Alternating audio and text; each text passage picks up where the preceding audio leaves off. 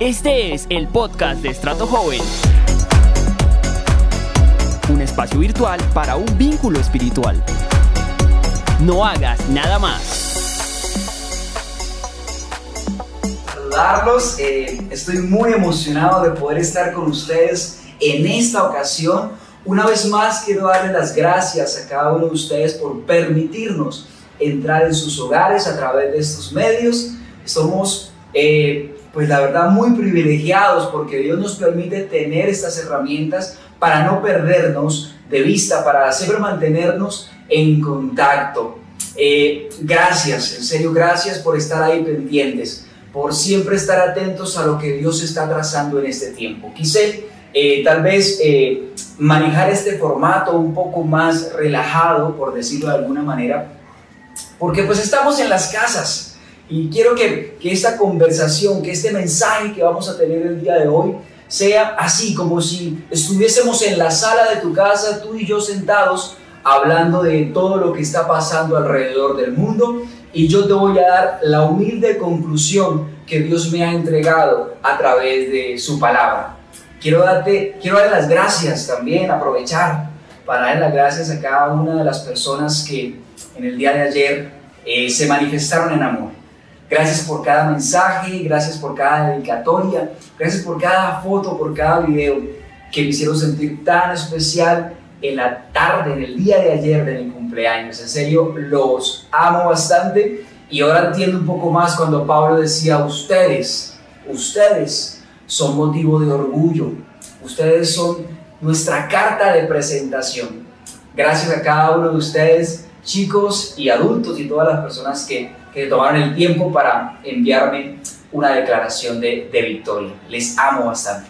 Eh, hoy quiero compartirles algo de parte de Dios, algo que Dios eh, me entregó y que he estado meditando a través de, de todo lo que leemos, a través de, de lo que escuchamos, a través de las enseñanzas. Y quiero compartirte esto que he titulado La verdad, la mejor terapia en tiempo de crisis. Hay algo que tenemos por dentro, hay algo que no nos deja en paz, hay algo que nos mantiene firmes, hay algo que nos mantiene plenos y es la verdad. Y de esto quiero hablar en esta ocasión.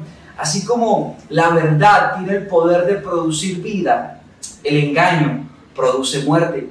Y cada área de un creyente que está muerto es porque no tiene la capacidad de expresar la vida de Dios. Y si no puede expresar la vida de Dios es porque hay engaño en ese lugar. El engaño está obstaculizando la manifestación de la vida de Dios. Y cuando, por ejemplo, un creyente dice, y esto se nota mucho en los jóvenes, no puedo orar. La verdad no es que tenga un problema con la oración, tiene un problema con el engaño por lo tanto, la vida de oración no puede fluir. Así que de este ejemplo podemos sacar eh, muchas cosas para saber cómo opera el engaño y más en este tiempo de crisis donde todos quieren tener una opinión, donde todos quieren tener un punto de vista frente a lo que estamos viviendo. Quiero hacerte un ejemplo. Eh, en, un, momento de mi vida, eh, mi mamá eh, sufrió de, de, algo que se llama aneurisma cerebral. ¿Qué es una aneurisma cerebral? Es un coágulo de sangre que obstruye una arteria de nuestro cerebro. Y esto puede generar que la sangre, que es la vida de nuestro cuerpo, no llegue a nuestro cerebro.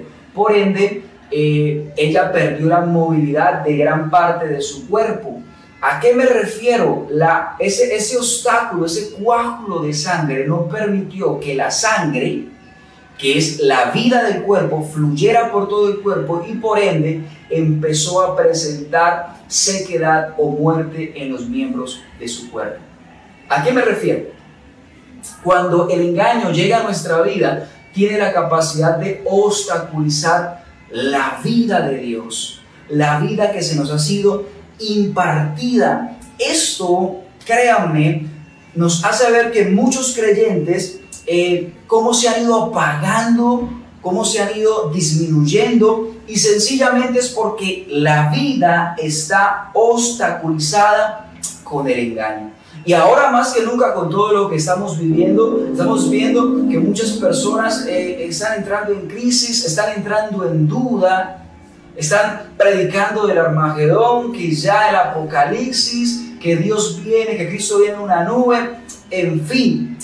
Porque el engaño cuando entra en acción tiene la capacidad de producir muerte.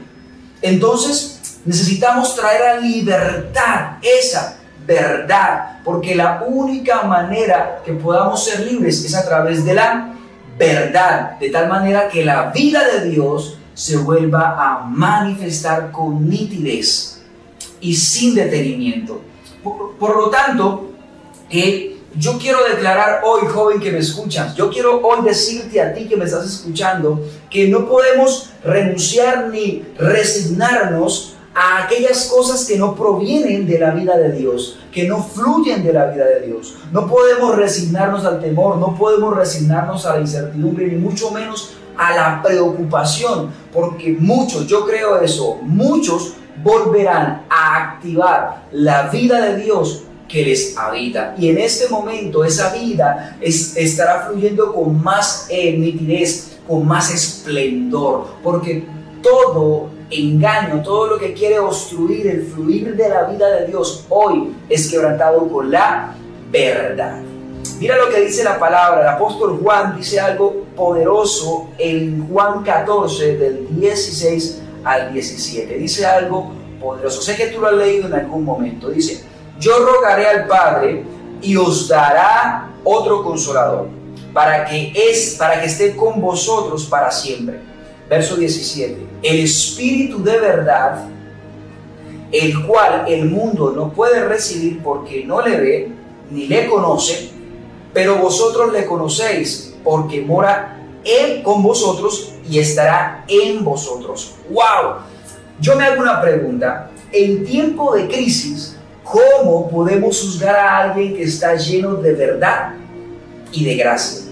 ¿Cómo podemos definir que alguien está lleno de verdad, pues el apóstol Juan, más que Mateo, que Marcos, que Lucas, descubre nada más y nada menos algo interesantísimo, que la verdad no es algo escritural, no es algo que está en la Biblia, la verdad es una persona y esa persona es Cristo. Y esa verdad es la que queremos que abraces, esa verdad es la que queremos que recibas, porque esa verdad tiene la capacidad de romper con todo obstáculo para que la vida de Dios se exprese con libertad. El apóstol Juan eh, va a decir algo muy importante, va a decir que el Señor le dice a los discípulos, que Jesús le dice a los discípulos, les conviene que yo me vaya. No me lloren tanto, porque les conviene que yo me vaya para que el Padre envíe otro consolador. Wow, esa palabra consolador sé que es una palabra que en este tiempo de caos, que en este tiempo de crisis,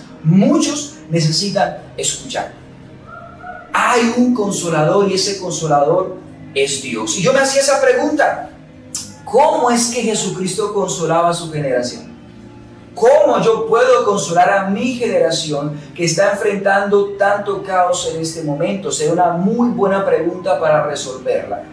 Pues la respuesta es muy sencilla. Jesús consolaba con la verdad. Jesucristo consoló a su generación con la verdad. La generación de Jesús se enfrentó también a muchas pérdidas. Si tú lees un poco de la historia, sabes que el pueblo de Israel estaba gobernado, estaba preso, subyugado por el imperio romano. El imperio romano hacía estragos, hacía lo que quería en el pueblo de Israel. Y aunque los judíos tenían muchas promesas de parte de Dios, Dios los había enviado a gobernar, estaban siendo limitados por la hegemonía de los romanos. Así que habían perdido todo y algo extremadamente importante, su libertad. Y en este contexto de caos, de tristeza, de pérdida, aparece Jesús en la historia. ¡Wow! A mí me, impacta esto mucho, porque ¿para qué aparece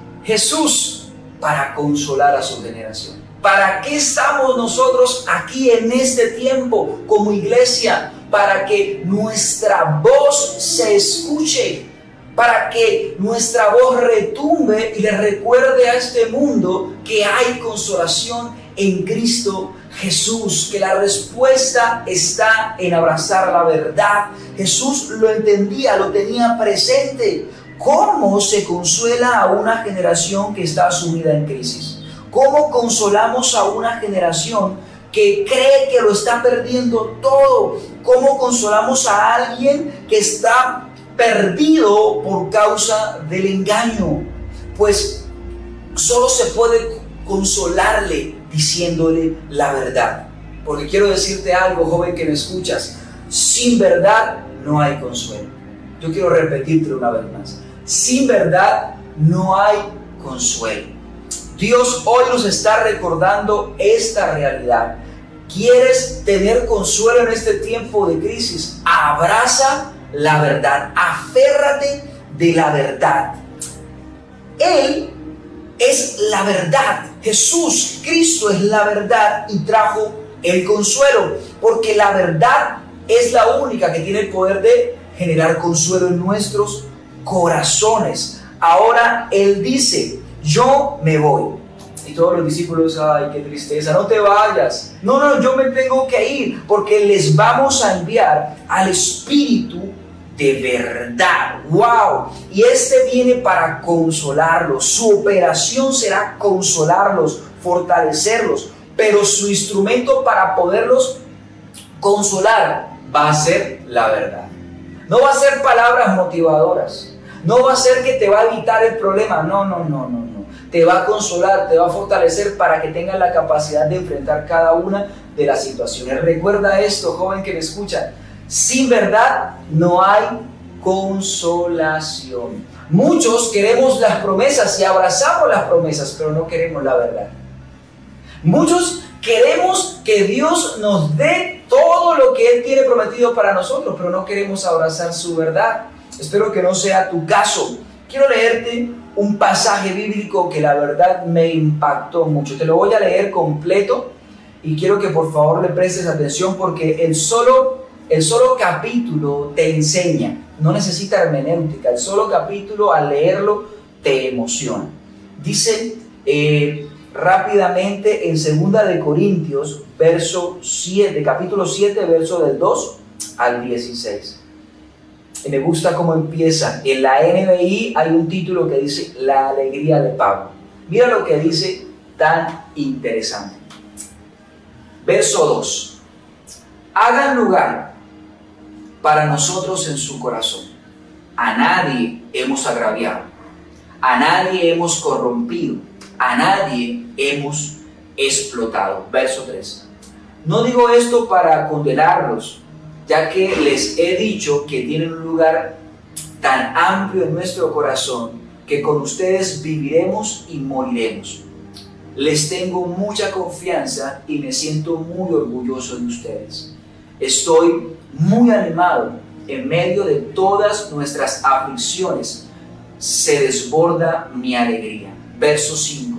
Cuando llegamos a Macedonia, nuestro cuerpo no tuvo ningún descanso sino que nos vimos acosados por todas partes, conflictos por fuera y temores por dentro, algo muy similar de lo que en este momento estamos viviendo. Verso 6, pero Dios, que consuela a los abatidos, nos consoló con la llegada de Tito. Y no solo con su llegada, sino también con el consuelo que él había recibido de ustedes. Él nos habló del anhelo de la profunda tristeza y de la honda y de la honda preocupación que ustedes tienen por mí, lo cual me llena de alegría. Verso 5. Si bien los entristecí con mi carta, no me pesan. Y esto es, esto es, esto es poderoso, escucha esto. Es verdad que antes me pesó, porque de mi cuenta de que por mi tiempo mi carta los había entristecido. Sin embargo, ahora me alegro, no porque se hayan entristecido, sino porque su tristeza los llevó al arrepentimiento. Ustedes se entristecieron tal como Dios lo quiere. ¿Cómo así? Sí, tal como Dios lo quiere, de modo que nosotros de ninguna manera los hemos La tristeza que proviene de Dios produce arrepentimiento. Y ese arrepentimiento te lleva a salvación, de la cual no hay que arrepentirse, mientras que la tristeza del mundo produce muerte. Verso 11. Fíjense lo que ha producido en ustedes esta tristeza, que viene de Dios, que, que, empeño, qué afán por disculparse, qué indignación, qué temor, qué anhelo, qué preocupación, qué disposición para ver que se haga justicia. En todo han demostrado su inocencia en este asunto. Verso 12. Así que, a pesar de que les escribí, no fue por causa del ofensor ni del ofendido, sino más bien para que delante de Dios me dieran cuenta por ustedes mismos de cuánto interés tienen por nosotros. Todo en esto nos reanima. Además del consuelo que hemos recibido, nos alegró mucho el ver lo feliz que estaba Tito debido a que todos ustedes eh, todos ustedes fortalecieron su espíritu. Verso 14. Ya le había dicho que me sentía orgulloso de ustedes y no, eh, no me han hecho quedar mal. Al contrario, así como todo lo que les dijimos en verdad, también resulta cierto los elogios que hice de ustedes delante de Tito. Y cierro con esto. Y Él les tiene un aún más cariño al recordar que todos ustedes fueron obedientes y lo recibieron con temor y con temblor.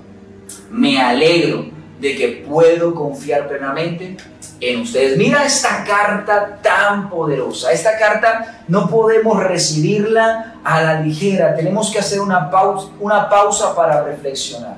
Yo quiero invitarte para que nuevamente lo leas en casa con calma, con detenimiento, porque esta palabra no es para aplaudirla ni tampoco para emocionarnos, más bien es una palabra para pensar. Mira lo que el apóstol Pablo está escribiendo.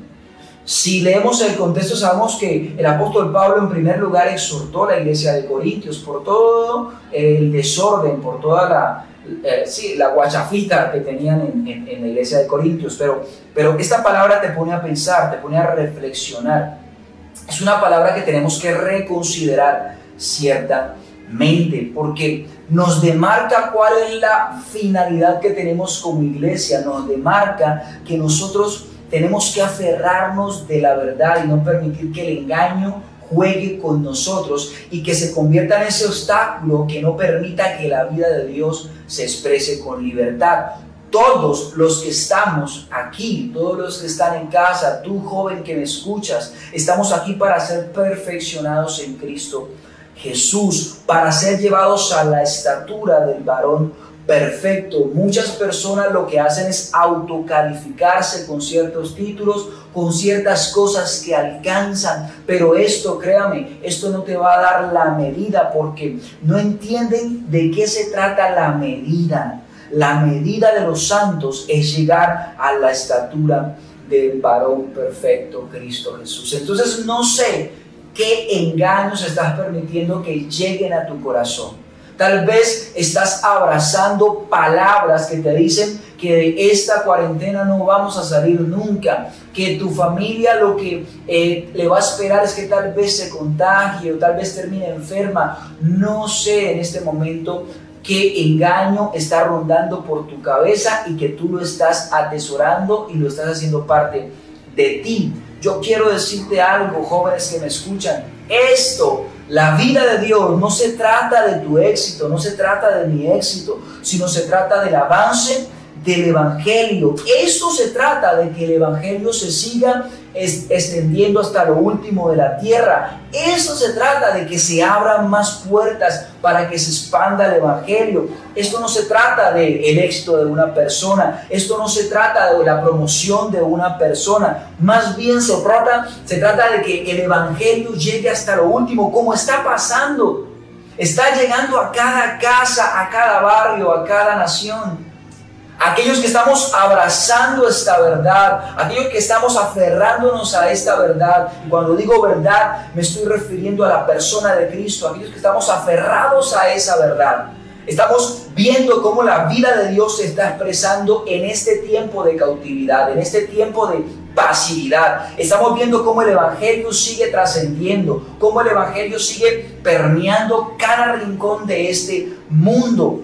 Esa es la finalidad, jóvenes que me escuchan, que el Evangelio siga extendiéndose por todas partes. Pero esto va a suceder cuando tú y yo tengamos presente de que la verdad está clara en nuestras vidas. Y para eso necesitamos hacerle mantenimiento continuo a la verdad. Tú me dirás, ¿cómo así, pastor? Sí, hay que ser muy intencionales en hacerle mantenimiento a la verdad. ¿A qué me refiero? Pues por ejemplo, cuando tú tienes tu carro, tu moto y, ya le has, le has, dado un uso importante, ¿qué pasa? Pues lo llevamos al control de mantenimiento. En primer lugar, para proteger lo que, los que están dentro del carro y también proteger los que están fuera del carro. ¿A qué me refiero esto? Cuando tú y yo nos exponemos a la verdad, nos exponemos a ese mantenimiento de la verdad, nos estamos cuidando a nosotros mismos y también estamos cuidando a los que están a nuestro alrededor. ¿Cómo está la verdad en tu vida?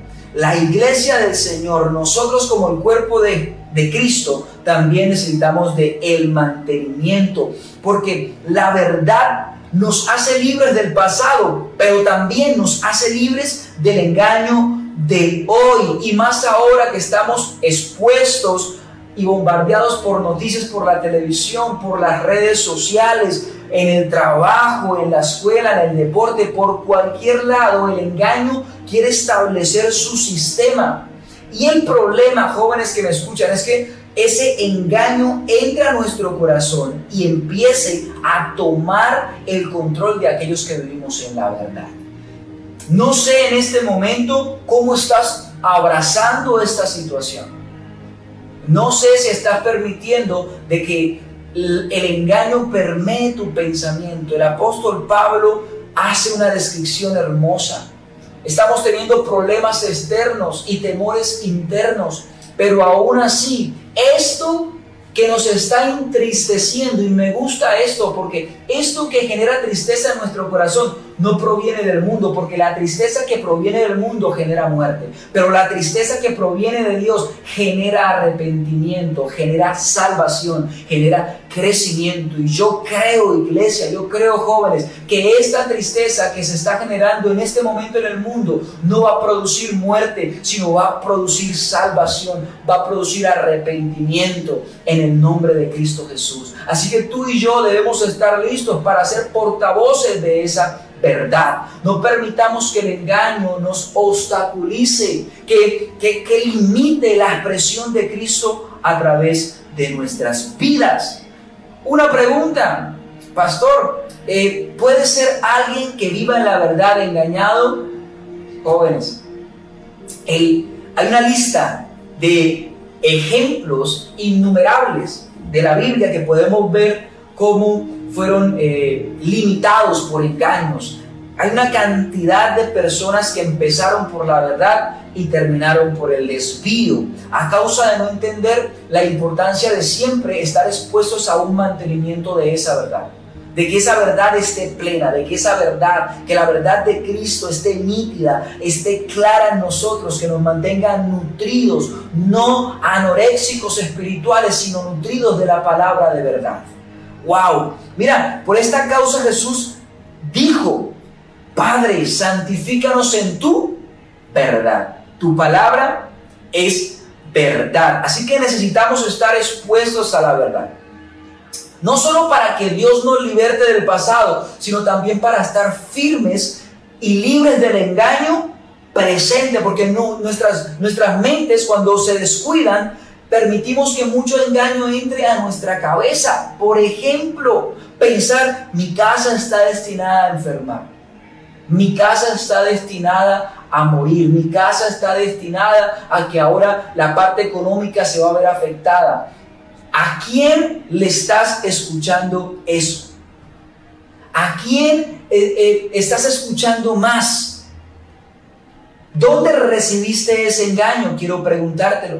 Porque cuando ese engaño empieza a entrar a nuestras vidas, se genera un obstáculo en la vida y empezamos a desanimarnos y empezamos a ser indiferentes y empezamos a pelear con, con, nuestros familiares. Y el problema no es con alguien, el problema es que el obstáculo del engaño ha entrado a, nuestro, a nuestra mente, a nuestra vida y, y no está permitiendo que la vida de Dios se exprese con libertad. Espero que no sea tu caso. Entonces, es aquí que al estar expuesto a la palabra de verdad, no a la palabra o la motivación bíblica, sino a la palabra de verdad, nos vamos a mantener firmes, porque la palabra de verdad me mantiene vivo, porque la palabra de verdad me mantiene lleno de vida permanente, me hace levantarme cada mañana diciendo, tengo una razón por la cual me levanto, hay un sueño, hay un propósito que Dios ha depositado en mi corazón y yo voy a ser parte de lo que Dios está haciendo. Así que aquellos que vivimos en la verdad, vamos a estar siempre mirando a nuestro alrededor y vamos a decir, ¿Qué puedo hacer para que el Evangelio llegue a más personas? ¿Qué puedo hacer para que este Evangelio permee esta dificultad que en este momento estamos haciendo? ¿Qué puedo hacerlo? Y esos sueños Toda esa intención, toda esa vida, todo ese propósito que está en nosotros, no es porque seamos más jóvenes, simplemente es porque la vida de Dios está en nosotros. Y la vida de Dios nos habilita para siempre estar activos, para siempre estar eh, pensando en cómo hacer que este Evangelio llegue hasta lo último de la tierra. Un ejemplo de esto lo vemos en los peces. Los peces no se levantan hoy y dicen, eh, eh, ¿cómo voy a nadar? ¿Será que nado? ¿Será que no nado? No, no, no. Por naturaleza, el pez nada. ¿A qué me refiero con esto, jóvenes que me escuchan? Tú y yo estamos activados, estamos habilitados para soñar de que el avance del Evangelio se haga. No es porque seamos especiales o porque seamos super espirituales, sino por la, porque la vida que portamos, la vida que está en nosotros, nos hace amar el Evangelio. La naturaleza que está en nosotros nos lleva a amar el Evangelio y buscar la manera de que este Evangelio se exprese hasta lo último, porque la única forma de consolar esta generación es a través de la verdad. Entonces, quiero decirte esto de parte de Dios. ¿Cómo sé que esta vida, que la verdad está en mí? Te lo voy a decir fácilmente y resumidamente, porque no voy a descansar, así como dijo David, no voy a descansar hasta ver construida la casa de Dios. Aquellos que operamos en la verdad no descansamos. Aquellos que operamos en la verdad y no permitimos que el engaño obstaculice la vida de Dios que está en nosotros, no descansamos ni en cuarentena. Estamos abiertos 7 por 24. La iglesia no está cerrada. Al contrario, se han abierto miles de iglesias en casa. Aquellos que estamos operando en la verdad no descansamos. Así como dijo David, no descansaré hasta haber construido la casa de Dios. Y nosotros decimos algo similar, no vamos a parar hasta que la tierra tenga el pleno conocimiento de la gloria de Dios. Y eso me va a motivar para levantarme cada mañana. Eso me va a mantener blindado para que el engaño no entre a mi corazón. Jóvenes que me escuchan, la vida de Dios está en nosotros. No lo olvides. Y esta vida tiene la capacidad de cambiar nuestros valores, tiene la capacidad de cambiar nuestras prioridades, tiene la capacidad de cambiarnos completamente, tanto así que nos da una razón de vivir, una razón por la cual levantarnos todos los días. ¿Quieres consuelo en este tiempo? ¿Quieres sentirte tranquilo y en paz? Abraza la verdad. Como les dije hace un momento, no una escritura bonita, no una palabra bonita que encuentro en la Biblia. No se trata de eso. Se trata de que la vida de Dios, que la verdad que es Cristo, sea impartida, sea recibida en nosotros para estar nutridos y enfrentarnos a cada una de las situaciones que en este tiempo hemos tenido que lidiar. Así que hoy quería compartirte esto. La mejor terapia que tú puedes tener en este tiempo de crisis es abrazar la verdad, es abrazar a Cristo, es abrazar lo que Él está diciendo en este tiempo. Jóvenes que me escuchan, gracias por acompañarnos hasta este momento. Espero que esta palabra edifique tu vida, espero que la pongas en práctica y que estés expuesto a esta palabra de verdad. No subestimes cada espacio que Dios está brindando en este tiempo a través del Instagram, a través de Facebook, a través de las cápsulas que se están enviando por WhatsApp. No subestimes la palabra. Porque la palabra no es la Biblia escrita, la palabra es el verbo, es la verdad, es Cristo impartido a nosotros, es lo que nos da la fuerza para poder enfrentar cada situación de nuestras vidas. Jóvenes, les amo y espero verles pronto.